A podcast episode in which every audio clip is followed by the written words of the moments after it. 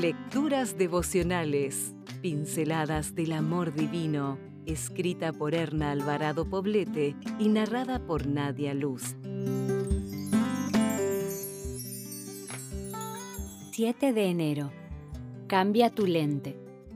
Te aconsejo que de mí compres oro refinado en el fuego, para que seas realmente rico, y que de mí compres ropa blanca, para vestirte y cubrir tu vergonzosa desnudez y una medicina para que te la pongas en los ojos y veas.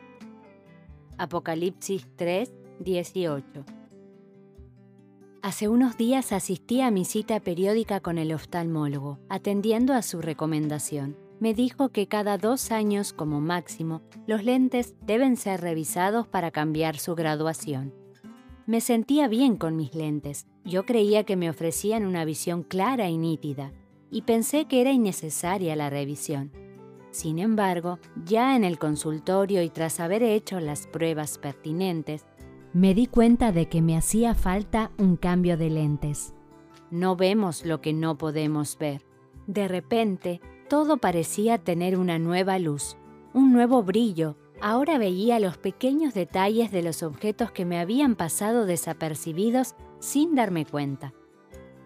Al mirarme al espejo descubrí rasgos en mi rostro que no sabía que tenía, unas cuantas arrugas que yo no había visto, pero que sí allí estaban, y me descubrí lanzando una exclamación de sorpresa. Indudablemente era necesario el cambio. Mi conclusión fue, las cosas no son como yo las veía. Apliquemos esta experiencia al ámbito espiritual. A veces pasamos la vida con una visión borrosa de la realidad. Juzgamos en función de lo que vemos y asimismo opinamos. Incluso amamos a través del filtro de nuestra propia lente, sin preguntarnos si realmente lo que vemos es lo que es.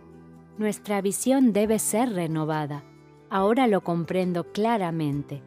Para ello, tenemos que acudir a la consulta del oftalmólogo celestial, nuestro Dios en su sabiduría, perfeccionará nuestra visión y veremos con los ojos del discernimiento espiritual lo que no sabemos ver por nosotras mismas, con nuestra mirada carnal.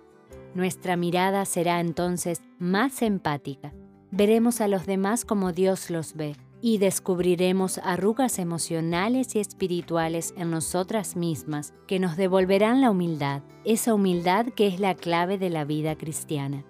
Si tu visión está empañada por un pasado de vergüenza, traumas, desilusiones y fracasos, y estos no te dejan vivir el presente ni mirar con optimismo el futuro, no repartas culpas ni te escondas tras excusas. Ve al consultorio del Divino Médico, clama por restitución y toma responsabilidad de tu vida. La mirada corregida por el poder de Dios te hará sensible misericordiosa y equilibrada. Podrás trabajar en ti misma y dejar atrás la arrogancia. Si desea obtener más materiales como este, ingrese a editorialaces.com.